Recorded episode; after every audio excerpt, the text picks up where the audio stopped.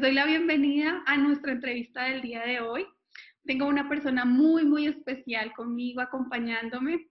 Su nombre es Carolina Novoa y desde hace más o menos dos años nos conocemos. Hemos empezado a acercarnos cada vez más a través de las redes porque ella está en Estados Unidos y hemos compartido muchas experiencias, muchas vivencias, ha aprendido también de biosanación emocional y además yo también he aprendido de ella un montón en otros temas espirituales, en otros temas de alimentación. Eh, quiero decirles que es un ser muy especial y, y algo que yo resalto en Caro es la espontaneidad. Y es que así como ustedes la ven en sus redes, así es en lo privado, así es todo el tiempo y eso es algo que valoro enormemente, porque muchas veces no podemos decir lo mismo cuando conocemos a las personas públicas y luego las conocemos en privado. Entonces, eh, eso también para mí tiene un valor especial y por eso decidí invitarla a este espacio, porque sé que además nos va a dar claves valiosísimas en muchos aspectos. Entonces, Caro, feliz de que estés aquí con nosotros eh, y quiero que tú también nos cuentes un poquito de quién eres. Ay, Andrea, muchísimas gracias. Primero que todo les quiero decir que Andrea es mi profesora porque yo me gradué de biosanación emocional hace poco con ella, hice el curso virtual, fui creo que su primera alumna virtual. Y te quiero agradecer que me inviten a este espacio todos ustedes porque son personas de mucha luz y personas que quieren ayudar a la humanidad, que tanto nos lo necesitamos ahorita. Mi nombre es Carolina Novoa. En Instagram me puede conocerla seguramente por arroba Novoa Nutrición. Y estoy aquí y creo que mi llamado de vida ha sido siempre desde niña ayudar a los demás. Pero ayudar a los demás tiene diferentes facetas, André. Yo comencé desde muy pequeña en los medios de comunicación, trabajaba en la televisión y en la radio, porque pensaba que mi, que mi misión de vida era ayudar informando. Y cuando uno le dicen que su don es informar, uno cree que informar es frente a un micrófono e informando noticias. Pero resulta que ayudar a informar es también educar expresar lo que uno siente y expresar quién es uno como ejemplo de vida. Torta me decías que yo me caracterizo por ser espontánea y es que la verdad yo pienso que en las redes sociales nosotros tenemos una bendición y una ventaja de podernos mostrar tal y como somos porque es algo que está en continuo movimiento. Al trabajar en los medios de comunicación nos maquillan mucho, nos pintan mucho, vivimos como en una, nos tenemos que mostrar como la persona ideal, la persona aspiracional pero no podemos mostrarles a ustedes el producto final. ¿Y a qué me refiero yo? El producto real. ¿Y a qué me refiero yo? Cuando ustedes ven un canal de noticias y ven, o un canal de televisión, ven la novela o ven el noticiero, todo lo que ustedes ven ya fue editado previamente. Para eso hubo maquillaje, para eso hubo un script, para eso hubo una producción. Uno dice, ay, pero si la noticia duró dos minutos. Claro, dura dos minutos la, la reportera hablando, pero duró todo un día la producción. Igual sucede con las novelas e igual sucede con todo lo que ustedes ven en la televisión. En las redes sociales es completamente diferente. Y ese ejercicio lo pueden hacer con las historias. Hay gente que hace posts y se demora un poquito más elaborándolo, pero cuando uno hace una historia, en la historia es en tiempo real y hay unas personas que se arreglan para salir las historias, pero yo no tengo tiempo para estarme arreglando todo el día. Entonces uno puede mostrar quién es uno y creo que de esa manera, André, es una manera de informar a las personas y de informar de cuál es la realidad en la que estamos. ¿Quién soy yo? Cada vez que uno hace una historia, y es lo que yo trato de hacer en Novoa Nutrición, es abrirle la puerta de mi casa, la puerta de mi hogar, la puerta de mi carro, la puerta de mi trabajo, la puerta de donde yo esté. Y por eso siempre estoy tratando de invitarlos y de hablarles de mi cotidianidad, porque somos personas reales, ¿sí? Pero si nosotros nos quedamos con la imagen de las personas públicas como la modelo o la persona pública que vemos una foto en Photoshop, cuando la vemos en video decimos, pero tan diferente que es. O cuando la vemos en, persona uno dice, ve, pero tan diferente que es. Entonces en ese momento, André, que uno se da cuenta y a todos ustedes que nos están oyendo, que la persona es diferente en la realidad que en la, que en la pantalla, estamos viendo una desinformación. ¿Sí? Porque nos estamos engañando, primero que todo a nosotros mismos, si yo les salgo acá así como en bikini, con un cuerpazo, pues esa no soy yo, porque yo soy sumamente menudita y no estoy buenota ni nada de eso. Ustedes dirán, bueno, pero Carolina en persona es una flaquita, nada que ver con la otra.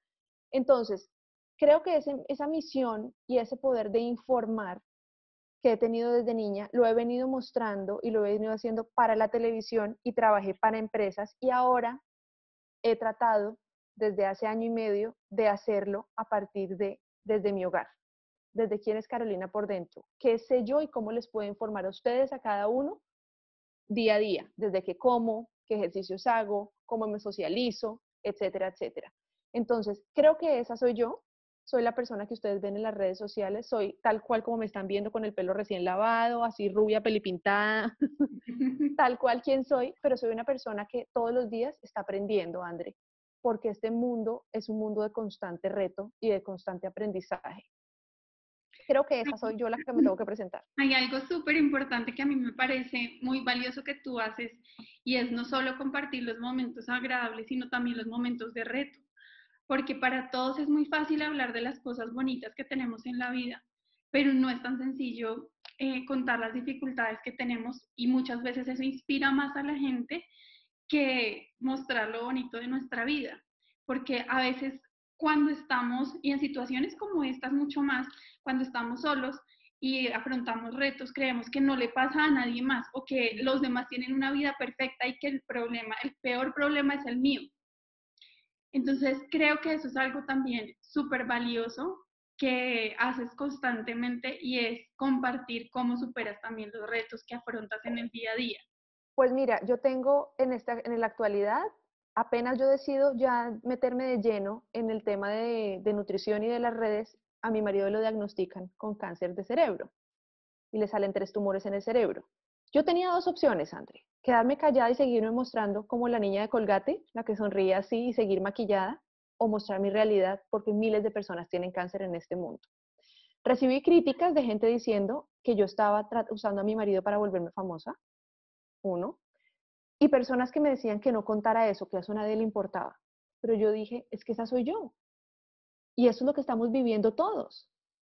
Tú lo sabes que en las manos, yo con las muñecas he somatizado todo y, y recibí en estos días que me decían, tú eres toda una biosanadora, no deberían dolerte las manos. Sí, yo tengo biosanación, pero me duelen las manos porque soy humana. Me duele la pierna porque soy humana, me duele el estómago porque soy humana. Si tú, que eres la biosanadora número uno de Colombia, fueras de hierro, André, uno dice, no, pues que Andrea no le da nada, pero yo estoy segura que por más de que tú me muestres, te muestres así de bonita como estás hoy, adentro tienes angustia, tienes miedo, tienes incertidumbre. Somos humanos. Igual, me dicen, pero Carolina, si tú eres nutricionista, ¿qué haces comiéndote una torta de chocolate? Que yo sea nutricionista no significa que yo no sea humana.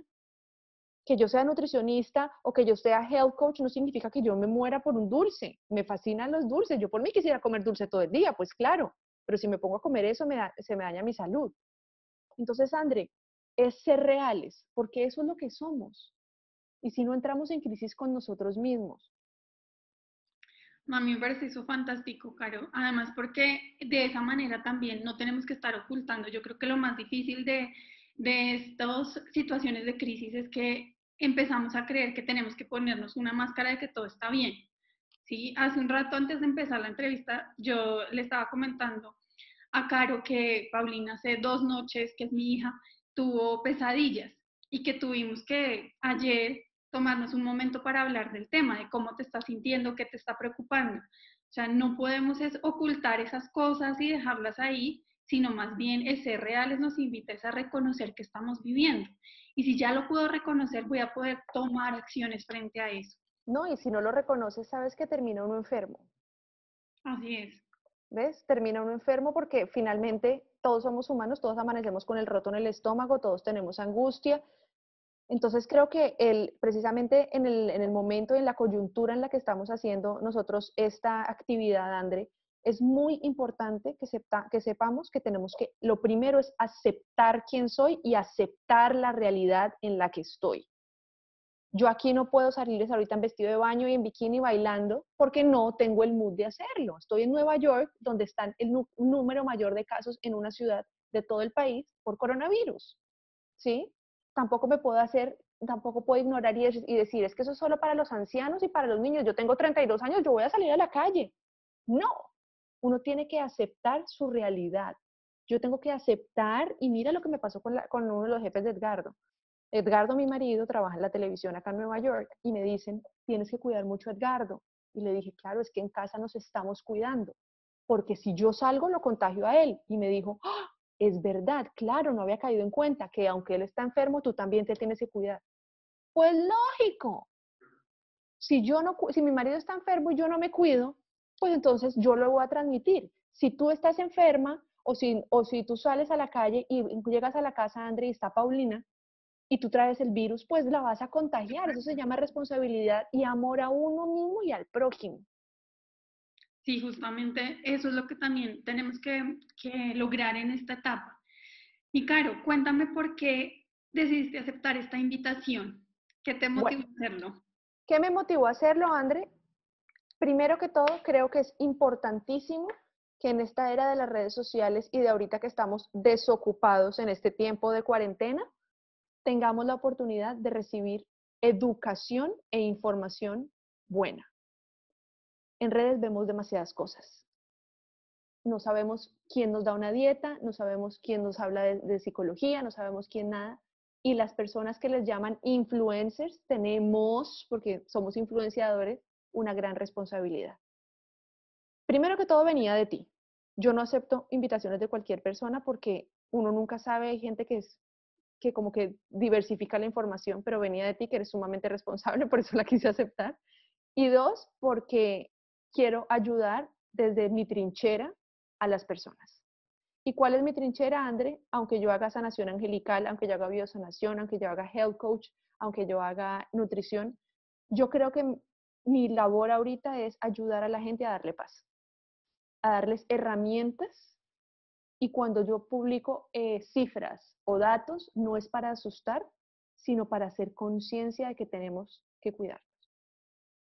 ¿Y qué vamos a hacer? ¿Qué herramientas vamos a tener? Esas son las que les vamos a dar el día de hoy para tener paz. Claro que sí. Y claro, otra cosa que quiero que le compartas a la gente es cómo llegaste tú a este camino, porque muchas personas se están cuestionando en esta época, en lo que están viviendo ahora, en, bueno, ¿y qué tengo que cambiar yo? ¿En quién me debo convertir? ¿Qué debo aprender? Y quiero que tú les compartas un poco de cómo fue tu camino frente a eso. Listo.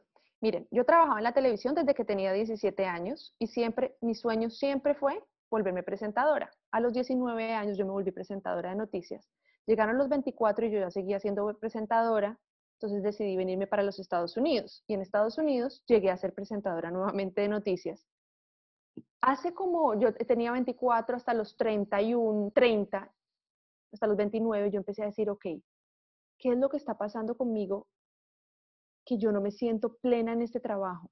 Hay algo que yo quiero aprender y empecé, Andrea, a tener muchos episodios de, de, de trastornos alimenticios.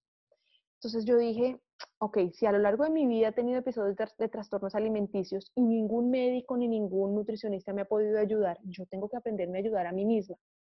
Y empecé a hacer una cantidad de dietas con todo médico que te puedas imaginar. Miren, me quedé calva, que les puedo mostrar.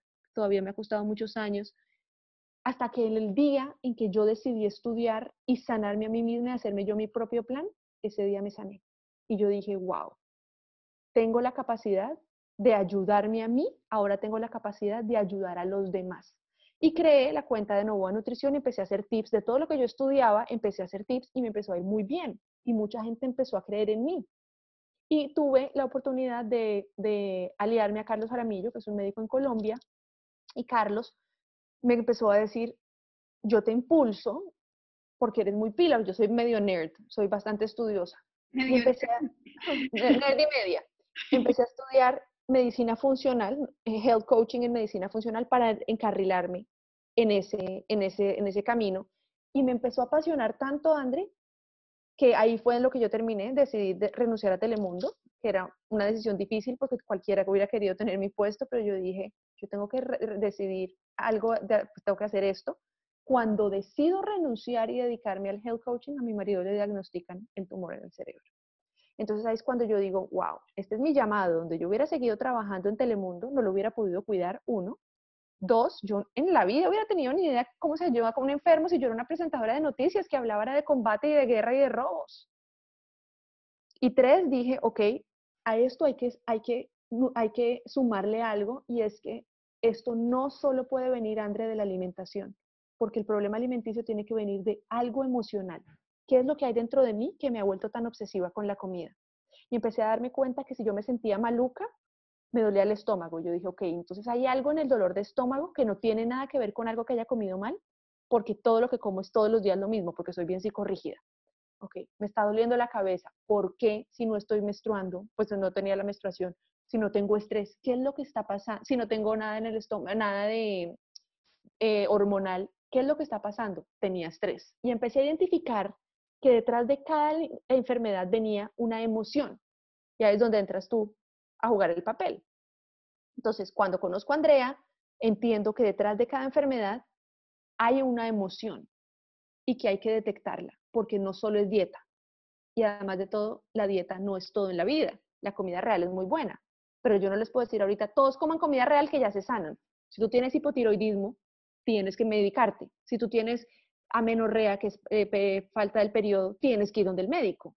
No todo es alimentación, pero hay que ver de dónde viene ese origen.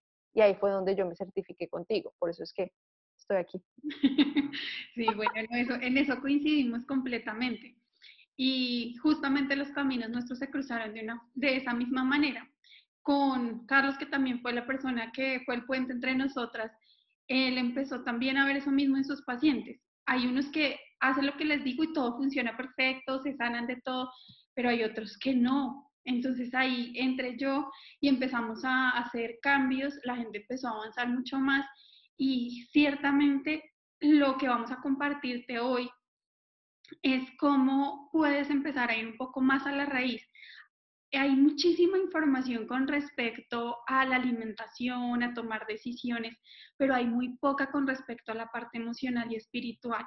Y yo creo, Caro, que con la experiencia que tú tienes, no solo desde el punto de vista de emociones y de espiritualidad, sino también sabiendo que ya lo has podido verificar en ti, con tus pacientes, no solo es eh, la alimentación, esa es una base importante. O sea, tenemos que darles, como yo les digo, si esta es mi casa, este es donde yo vivo, pues yo cuido mi casa, así como físicamente cuidamos el lugar donde habitamos pero no es lo único que podemos hacer porque las emociones también afectan el plan de nuestra alma, que es algo también súper interesante, de lo cual ya nos vas a contar, eh, afecta también en muchos otros aspectos. Entonces, quiero que ya entremos un poco en eso, en ese tema de, ok, eh, les quiero contar ahí una cosita adicional y es cómo se gestó todo esto. Yo empecé a ver pacientes, o sea, yo seguí viendo pacientes Mm, virtuales y muchos empezaron a contarme, está, estoy con mucha ansiedad, estoy comiendo de más, estoy discutiendo con mi marido o me di cuenta que ya no quería esta relación o no me aguanto a mis hijos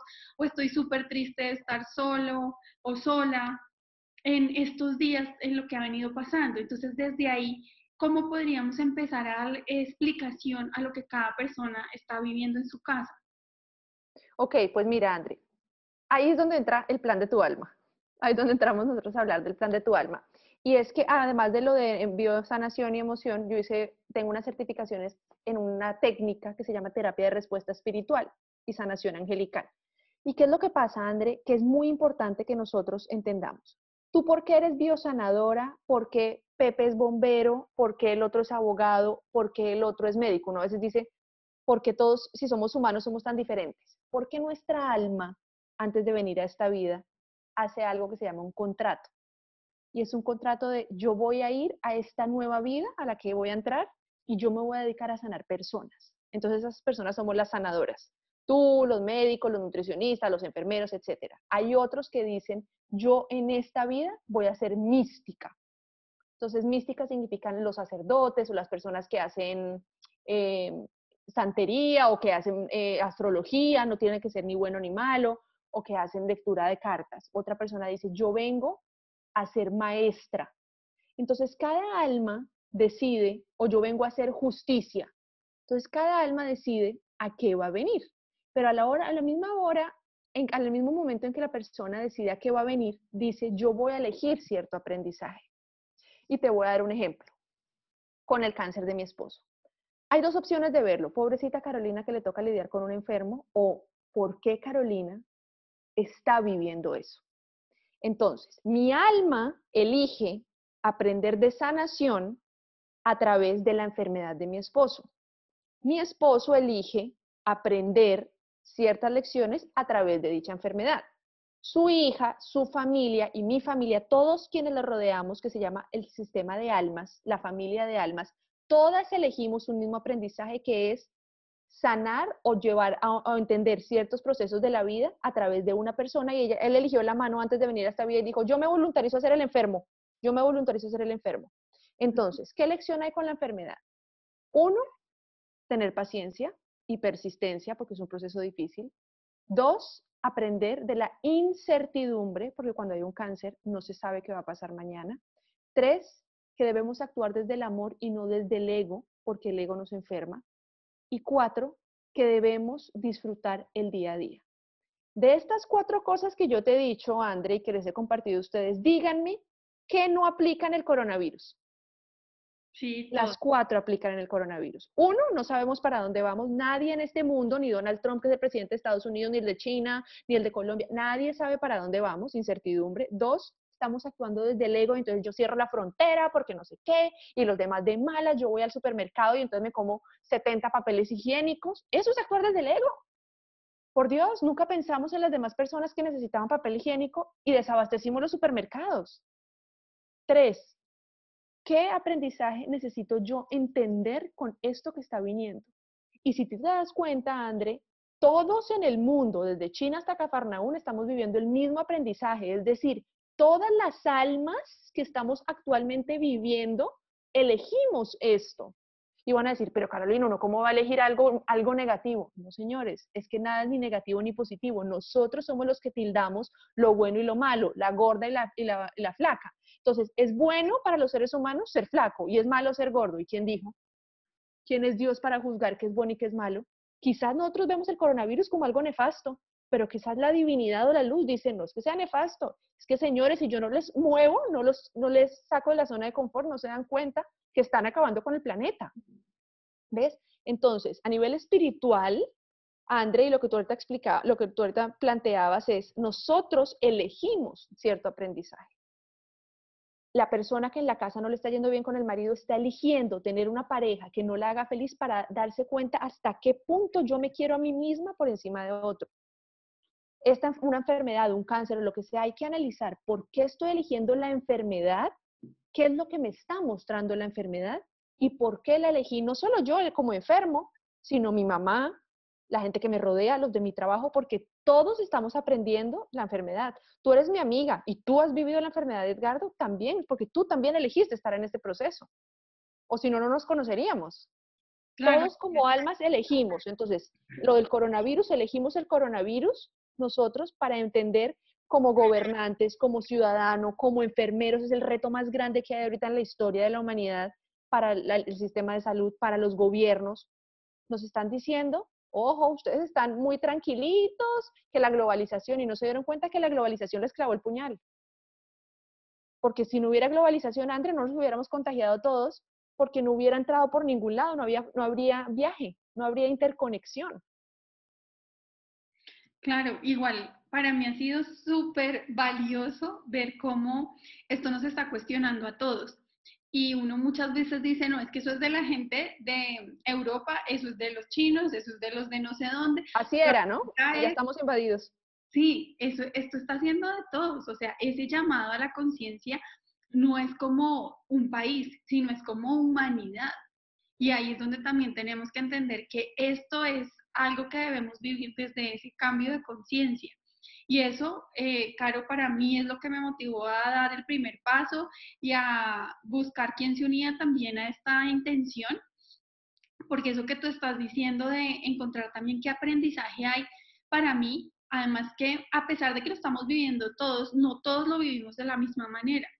Entonces también empecemos a revisar qué, qué aspectos hay a nivel personal, cómo ¿Cómo le podríamos dar pautas para que las personas empezaran a observar y a reconocer el aprendizaje que deben tomar de esta experiencia? Mira, hay algo que yo considero muy importante y es que nosotros tenemos que primero aceptar lo que estamos viviendo. Yo le llamo aceptología. Nosotros no podemos vivir, y esto lo hablo a nivel de todo, el enfermo que se niegue, está en una negación que yo no estoy enfermo, pero estará enfermo otro porque yo no siento. Yo enfermo, aceptar. Dos, soltar Cuando uno ya acepta y toma las medidas que necesita, ok, estamos en esta coyuntura, ok, listo. ¿Qué voy a hacer? Nos vamos a organizar. Plan A, plan B, plan C. Esto es lo físico. Físicamente podemos organizar, vamos a empezar a ahorrar, vamos a, ya vamos a decir a la señora que hace el aseo que no venga, el mercado, etcétera, etcétera, etcétera. Cuando ya hicimos lo humanamente posible, tenemos la, la misión más difícil que les digo que hay, que se llama soltar. Soltar es como decir, ah, no, eso suelte. No, soltar es decir, sabemos que hay una fuerza superior, ya sea Dios, Alá, Mohamed, como le llamemos, porque todo el mundo le llama diferente a la luz. Es decir, nosotros ya hicimos lo humanamente posible, tú encárgate del resto. Pero hacerlo humanamente posible es todo lo que podamos. No, no, ah, no, pues yo me echo en el sofá. Eso yo ya hice, yo ya fui y compré mercado, pues entonces ya me he hecho. No. ¿Yo qué hice? ¿Qué estoy haciendo por mí mismo para darme cuenta de qué manera puedo salir yo adelante? Y yo tengo unas frasecitas que les quiero regalar y que quiero que repitan conmigo. Y no sé si las puedo decir. Entonces, eh, sí, sí quiero que las digamos, pero entonces me gustaría que hiciéramos como una conclusión para ir, que la gente vaya viendo un poco eh, de qué hemos hablado. Entonces, bueno, el concepto de incertidumbre. Yo creo que ahí hay otra cosa importantísimo y es el tema de la ansiedad, que incluso ayer te escuché hablando un poco y creo que podrías también darles pautas a las personas con respecto a ese tema de la ansiedad. O sea, la incertidumbre, eh, pues así es como nosotros deberíamos vivir porque realmente no hay nada cierto con virus o sin virus, ¿sí? No hay nada cierto en nuestra vida. Pero, ¿cómo podemos en esta coyuntura eh, aceptar y también reconocer cuando estoy entrando en ansiedad, porque lo, lo, que yo me he dado cuenta es que muchas veces no se, no se reconoce la ansiedad, sino hasta cuando ya eh, un efecto físico. Sí, mira, ¿cómo podemos nosotros reconocer la ansiedad? La ansiedad lamentablemente o afortunadamente de la forma que más se manifiesta es con hambre o con desespero. Entonces estoy ansiosa, estoy ansiosa y como que se empiezan a mover para todos lados o uno dice, por ejemplo, a mí me está pasando, les digo, llevo una semana de encierro, dos semanas de encierro y yo solo quiero gaseosas light. Cuando yo nunca tomé eso. Y yo digo, pero ¿por qué gaseosas light? ¿De dónde viene este antojo? Entonces, lo primero es, y a nivel físico, André, para poder identificar si es ansiedad o hambre, tomarse dos vasos de agua así. Si ustedes se toman dos vasos de agua y siguen sintiendo un dolor en el estómago, es hambre, porque el hambre se manifiesta con dolor. Si no, si lo que piensan, si lo que hacen es que se toman dos vasos de agua y siguen pensando en el brownie, es ansiedad. ¿Y cómo se elimina esa ansiedad? Físicamente, porque acá me van a decir, yo no les voy a decir, vayan a terapia. Uno no tiene ahorita tiempo para terapia, uno lo que necesita en este momento es ya. Si que me como un brownie, necesito saber qué, puedo hacer. Coger chocolate negro, nueces, yemas de huevo, aunque no suene agradable, aguacate, cacao, algo que tenga fuente de grasa, André porque eso te va a calmar inmediatamente la ansiedad. Hay otra opción muy buena que es el CBD oil. No es que sea marihuana, los estoy mandando a tomar marihuana, pero esto a mí me ha servido mucho. Son unas goticas que quizás muchos ya tienen en casa porque esto ya está permitido a nivel mundial. Esto también te puede ayudar. Hay otras cosas que se llaman pasiflora y valeriana. También pueden ayudar para que nos ayuden a calmar el sistema nervioso. Porque la ansiedad es sinónimo de no puedo controlar la situación y estoy pensando en el futuro. Uno no tiene ansiedad por el pasado, ni tiene ansiedad por el hoy. Porque hoy que estoy haciendo yo acá hablando con Andrea Lasprilla y con ustedes, ¿sí? De ayer, que ayer a mi marido le dio un patatú, bueno, pues ya pasó ayer. Mi ansiedad es, oiga, fue madre, yo ahora soy independiente, ¿de dónde me va a entrar plata? O yo qué voy a hacer, mi trabajo me irán a echar con esto del coronavirus, yo tengo unos congresos a final de año, ¿qué voy a hacer? Esa, mi ansiedad viene de eso. Si yo vivo en el hoy y en esta entrevista que tengo, ¿qué ansiedad voy a tener si estoy hablando? No tengo ni hambre. Entonces, pensar tanto en el futuro y estar desocupado para rematar, porque estamos todos desocupados, es brutal porque la mente está desocupada. Y por ahí dicen, una mente ocupada no extraña ni se deprime. Una mente desocupada causa guerra y si somos mujeres, peor. Sí. Todos los maridos dejando el celular por ahí. Sí, exactamente. Bueno, súper. Entonces, eh, la incertidumbre, entonces reconocer si la ansiedad te está llevando a sentir hambre o a sentir desespero. Eh, reconocer también y empezar a optar por alimentos ricos en grasa. Tomar agua. Yo les agrego ahí algo y es que cuando se tomen esos dos vasos de agua, intencionen el agua. ¿Sí? Como ah, Eso es algo súper bonito y es antes de, de intencionarla como de una vez. decirle frases bonitas, sí, entonces hacerlo, te doy gracias, te amo, acepto este... Adelgázame, adelgázame. no, no en mi caso, pero... Cálmame esta ansiedad tan terrible. sí. Sabes eh. a gaseosa light. sí, intencionar el agua y ojalá también hacer un par de respiraciones, o sea, eh, la respiración es algo que nos conecta con el presente. Hay otra cosa que yo hago muy frecuente y que también siento que me sirve un montón y es llevar la atención a diferentes partes del cuerpo, por ejemplo a los pies. Uno rara vez piensa en sus pies, pero como cómo se sienten mis pies en este momento. Entonces es como sacar un poco la mente de el parloteo constante y decirle, ven, siéntate aquí, quédate quieta. Esa es, una, es otra cosa que puede servir mucho en los momentos de ansiedad e incertidumbre. Bueno, eh, cuando hablas también, a mí me pareció muy lindo esto de salir del ego. ¿Cómo podemos darles pautas para que las personas empiecen a salir del ego? Mira, André, ¿cómo se actúa desde el amor y cómo se actúa e, desde el ego? Les voy a dar un ejemplo. Cuando uno, el marido, le puso los cachos, ¿sí? Entonces le pusieron a uno los cachos y entonces va uno donde la terapeuta y la terapeuta le dice, tienes que hacer un proceso de perdón. Ah, no, yo soy hijo de madre, no lo perdono. Sí puede que no lo perdones por él, porque uno le da mal genio, y yo no te estoy pidiendo que vayas y hables con él, pero tú haz un proceso de amor propio y céntrate en ti. Te voy a dar el, ejemplo exacto. Mi marido me puso los cachos y entonces yo empiezo, es que ese tal por cual es una porquería, que no sé qué. Ahí estás actuando desde el ego porque te dolió. Si tú actúas desde el amor, ok, acepto que el tipo me puso los cachos, me voy a poner yo ahora de adelante divina por mí me voy para el gimnasio, me pongo bien chusca, empiezo a tomar agua, hacer el plan de alimentación, empiezo a estudiar, a reinventarme. Los dos son diferentes. Es la misma situación, el mismo marido que le puso los cachos, pero o actúo desde el ego y me siento a chismosear y hablar pestes de él y hacerle la guerra a la nueva, o digo, yo me reinvento, me pongo bien linda, me nutro. una nueva vida. Por mí, no por para cuando me vea me va bien linda, no. Al tipo le va a importar un pito porque el tipo ya se fue tipo ya está con otra, ni las va a mirar. Pero uno por uno, por sentirte bien, por sentirte renovada. Entonces voy y me pinto el pelo, voy y me hago las uñas, algo por uno. Esa es una manera, empezar uno a pensar desde el amor, de ayudar, cosas que a ti te nutran y no por pensar en que, ay, que cuando vayamos donde mis amigas me vean linda. No, ¿qué importa si te ven linda o no? Que tú te sientas bien. Por eso les he dicho en mis redes ahorita con lo del coronavirus, por lo menos bañense por ustedes. O si no, imagínense, la cuarentena vamos a llegar al 13 de, abril oliendo todos a viejito. Sí, a mueble viejito. Bueno, esa es entonces una forma de salir del ego. Yo creo que una forma clave para diferenciarlo del ego y lo que dices también del amor es entender que el miedo también es lo que alimenta el ego. Entonces, cuando esa mujer empieza también a tomar esas actitudes es eh, por miedo a sentirse desvalorizada, a no sentirse importante, a no sentirse reconocida. Entonces, siempre que estés actuando desde el miedo, pregúntate qué haría el amor en esta situación. Esa es una pregunta que a mí también me encanta y constantemente me la hago. ¿Qué haría el amor en esta situación? ¿Sí? Incluso lo dijiste ahorita, me pareció muy bonito el ejemplo de si voy a hacer compras, ¿qué haría el amor en esta situación? Comprar lo que yo necesito, no más allá porque estoy pensando en los demás. Entonces, esa, esa pregunta y el salir del ego me parece un, punto también valiosísimo. Bueno, ¿cómo podemos reconocer nuestro plan de alma, Caro?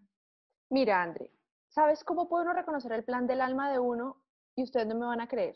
Cogen una hoja y la dividen en dos. En la primera hoja, en la primera parte, vamos a hacer esta. Ay, es que fue madre vida acá. Pongamos esta, esta es una orden médica que tengo. Entonces, la hoja está dividida en dos. Entonces, acá ponen quién es Carolina Novoa o el nombre, quién es Laura López. Laura López es una, una niña que le gusta, bla, bla, le gusta bailar, le gusta ayudar a los demás. ¿Desde qué te gusta? ¿No? No de qué puedes, desde el qué te gusta. Eso es súper importante diferenciar. Entonces, puedo dar mi ejemplo. Carolina Novoa es una periodista de televisión que le gusta compartir con la gente, bla, bla, bla. Ok, esa soy yo. ¿Quién es Carolina Novoa en 2022? hagan el ejercicio a, dos años. En ese, ¿quién es Carolina Novoa en 2022? No van a pensar desde como ella es periodista, entonces tiene que trabajar en algo de periodismo. No, sino qué quiero ser yo. Por ejemplo, voy a dar un ejemplo. Carolina, yo me sueño siendo odontóloga, cuidando perritos y viviendo en Dubái. Entonces uno diría, pero esta está loca, ¿cómo va a hacer eso si ni estudio odontología, ni le gustan los perros, ni en Dubái? Ahí empieza uno a mirar y uno dice, wow, es que Carolina no está haciendo lo que ella le gusta. Lo que a ella le gusta es eh, la odontología y no sé qué, no sé qué. Entonces yo era periodista, claro, una maravilla y todo, pero a mí lo que me gustaba era la nutrición y la sanación. No tenía nada que ver con lo que yo hacía. Entonces, no es que porque yo estudié y en nuestros países pasa mucho, como yo estudié veterinaria, yo tengo que cuidar animales. No, y si usted estudia veterinaria es buenísima tejiendo pijamas. Esa es una forma de uno ver cuál es el plan del alma. Y dos, en ese camino te puedes equivocar. Equivocar no me refiero a que sea malo, sino que es un aprendizaje que uno dice definitivamente esto no sacó lo mejor de mí. Entonces hay un libro muy bonito que se llama El plan de tu alma, de Robert Schwartz. Ese libro nos da las herramientas de cómo como almas podemos empezar a mirar desde un pasado y hacia dónde vamos. Con ese libro, André, es muy importante si lo quieren, si lo quieren leer, porque muestra además ejemplos muy específicos. Pero yo, como mi, mi idea es tener herramientas más fáciles a que se lean el libro, es ese. ¿Quién es Pepe Pérez y quién se ve siendo Pepe Pérez en dos años? Y se van a encontrar cosas, no piensen desde el que puedo, recuerden, sino desde el que quiero. Entonces yo me imagino haciendo un estudio de yoga, pero ¿cómo así? Si yo soy la gerente de Bancolombia, ¿yo puedo hacer la del estudio de yoga? ¿Qué tal que sí? Y cuando uno hace lo que uno ama, le va mejor. Cuando uno actúa desde el ego, hay tropiezos. Cuando uno actúa desde el amor, todo fluye. Por eso es que hay gente que dice, pero es que esa vieja, porque en todo lo que haga le va bien. Pues porque ella ama lo que hace. Miren esta Sacha Fitness. ¿Cuánta gente no sabe más? Y bueno, lo que sea, pues yo ya no la conozco, pero ella ama lo que hace, entonces ella siempre va a ser exitosa, porque ama lo que hace. Es un ejemplo ahí banal que está dando.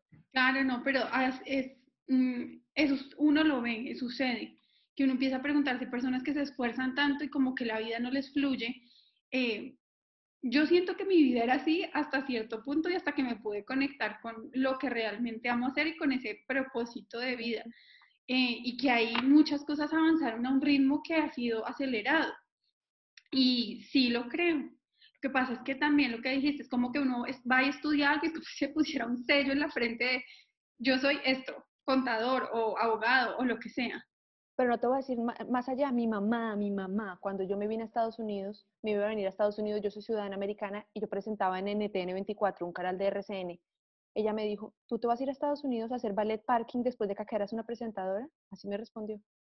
Y yo le dije, no, es que yo me voy a Estados Unidos a ser una de las principales presentadoras del país. Y llegué acá y a las dos semanas me volví presentadora. No me pregunten cómo. No me pregunten cómo, porque yo todavía digo, ¿a qué horas? ¿A qué horas? esto fue como para decirle a mi mamá, ah, sí, mi hijita, a ver, que acá yo puedo, ¿cuál ballet? y para demostrar que en este país ningún trabajo es degradante. En Estados Unidos tú puedes ser desde bombero hasta carnicero, todo es igual que ser gerente de Wall Street. Acá nada es degradante. Pero es como que uno dice, wow, impresionante, como cuando uno actúa desde el amor, las cosas fluyen antes. Sí, esa, esa me parece un súper aprendizaje. Bueno, entonces ya saben cómo empezar a conectar con su plan del alma y es eh, olvidándose un poco de las estructuras, los rótulos que se han colocado y empezar a escuchar, a pensar y a cuestionarse en cuanto a qué les gusta, qué disfrutan. Bueno, eh, ahora sí, no sé si hay algo más para que pasemos a esa parte de soltar que me parece fundamental quiero, no, yo quiero concluir con eso de soltar, tengo dos frasecitas para ustedes. Listo, y ojalá paren el video si no y toman de una vez notas, yo igual voy a tratar de dejarlo aquí en los comentarios del video ya escritos, pero repítanlas, anótenlas para que... Y les va a servir, André, para toda situación, para toda situación. Entonces, antes de dormir, van a decir esta frase en voz alta para que el inconsciente se la aprenda y se van a tomar un vaso de agua. Uno, no más porque si no se orinan toda la noche. Entonces van a decir, tráeme a mi presente el futuro potencial mejor posible sobre esta incertidumbre, vamos a decir, en este caso sobre la incertidumbre, pero podría ser sobre mi divorcio, sobre mi relación. Entonces, tráeme a mi presente el futuro potencial mejor posible sobre rayita. En este caso vamos a decir esta situación de incertidumbre que está viviendo el mundo y que sea lo mejor para mí y para todo lo que me rodea. ¿Qué estamos diciendo ahí? Que se haga la voluntad de la divinidad y no mi voluntad. Porque es que nosotros somos muy caprichosos y queremos y creemos que lo que está bien es cuando nos, las cosas se hacen a nuestra manera. Y nuestra manera no es la manera de Dios. A veces uno dice, pero ¿por qué es que las cosas no se dieron como yo quería? Y un no, unas puertas cerradas, son un sí celestial. Y uno después dice, ay, menos mal me cerraron el cupo ahí, porque imagínese uno metiéndose a trabajar con esa fiera de persona. De algo nos estamos librando. Entonces, esta frase es muy poderosa, sobre, sobre todo ahorita si todos la hacemos. Y la segunda, la segunda frase, yo que soy bien nerdy, se las organicé entonces. Dice, le van a decir coronavirus en este caso, ¿sí? O le dicen papá, esposo, novio, a quien sea. Te bendigo, te suelto y te agradezco por tu servicio hacia mí. Te pido perdón por cualquier daño que te haya causado y te perdono por cualquier daño que me has causado. Ya aprendí lo que necesitaba, te suelto y nos, o sea, nos, tú y yo, entrego a mí y a ti al cuidado divino. Entonces, ¿Qué quiere decir esto? Al coronavirus ya aprendimos de ti lo que es la incertidumbre, lo que es la angustia, lo que es no ir para ningún lado. Yo ya aprendí eso. Te perdono, le estamos diciendo, te perdono si quizás te, he hecho daño porque abusé de la mm, ecología, por ejemplo, abusé de, de reciclar. Ok, te pido perdón. También te perdono a ti porque me estás haciendo daño, pero ya aprendí. Nos perdono a ti y a mí y te entrego al cuidado divino. Y esto aplica para todas las religiones. Miren, yo tengo así testigos de Jehová, tengo judíos, que son mis mayores clientes, tengo de todas las, esto no es ni católico ni nada de esas cosas, es de cualquier religión, porque nos estamos entregando a la divinidad. Este es un momento para que nos solidaricemos todos y no, no quiero que esto suene como cartilla, pero es súper importante que nos solidaricemos porque no sabemos para dónde vamos. Muy bien, mi caro. Bueno, yo quiero concluir entonces eh, haciendo el cierre de esto y es, Primero, aceptar y aceptar no significa resignarse, son dos cosas completamente diferentes. Aceptar es hacerse consciente, observar lo que está sucediendo. Segundo, a mí me encantó la definición que diste de soltar y soltar no es eh, simplemente decir suelto, sino es confiar en que hay algo superior a lo que yo ya hice, habiéndome previamente asegurado de haber hecho todo lo que de mí depende. Y luego, estas frases yo creo que además ojalá no solo las hagan para el momento de irse a dormir, sino las pongan, como yo le digo a mis pacientes, en una ficha bibliográfica, en un pedazo de papel, las peguen en diferentes lugares de la casa, porque además estos días hay momentos donde eh, nuestra mente empieza a hablar de cosas diferentes, entonces cuando de pronto fuiste a la nevera y te diste cuenta que no hay algo y la mente empezó a hablarte de te vas a morir, te vas a quedar sin provisiones, o hablaste con alguien y te, y te dijo, no, no me estoy sintiendo tan bien, tan bien y me preocupé, en ese momento es una super herramienta sacar estas frases. Exacto. Y sirven para todo, para todo, André, lo que les decía yo, por eso el blanquito, o sea, deja uno la rayita para X situación. Espero que les sirva. Claro, muchísimas gracias por este espacio tan lindo. Me encanta verte como siempre. Ay, André, gracias. Tú siempre toda emperipollada. André estaba linda siempre. Yo me levanto así. Sí, yo no entiendo cómo hace. Yo siempre, siempre estoy hecha un desastre ya quedaste acá de la televisión. Yo creo que es por eso, mi caro, ¿no? Muchas gracias. Me maquillaban a las 2 de la mañana, acuérdate, yo entraba a las 3. Sí, yo sé, ¿no? Yo creo que con eso tuviste para todo. Sí. Bueno, quiero recordarles también tus redes donde te encuentran. Ah, bueno, mi red, la de trabajo, que es la de nutrición, es arroba novoa con B corta nutrición, ahí me pueden encontrar y ahí nos, nos hablamos porque yo les respondo todo por mensaje directo porque soy una intensa. Listo. Y otra cosa que quiero contarles es que vamos a buscar hacer un live cortico para las preguntas que tengan desde la cuenta de Caro el día que pase su entrevista. Entonces estén muy pendientes de su correo. Recuerden que además no se va a cerrar las inscripciones en ningún momento dentro del summit. La gente se va a poder seguir inscribiendo durante todos los 30 días porque nuestro compromiso más que cualquier otra cosa, pues ya se darán cuenta que es gratuito, pues es llevar información valiosa, llevar herramientas y llevar conciencia a cada uno de sus hogares. Les mando un fuerte abrazo a todos y claro que vamos a hacer el live. Cuando tú quieras lo hacemos bien, para que todo quede bien estructurado. Y respondo las preguntas y todo. Gracias, mi caro. Un beso. Un abrazo. Chao, André. Chao.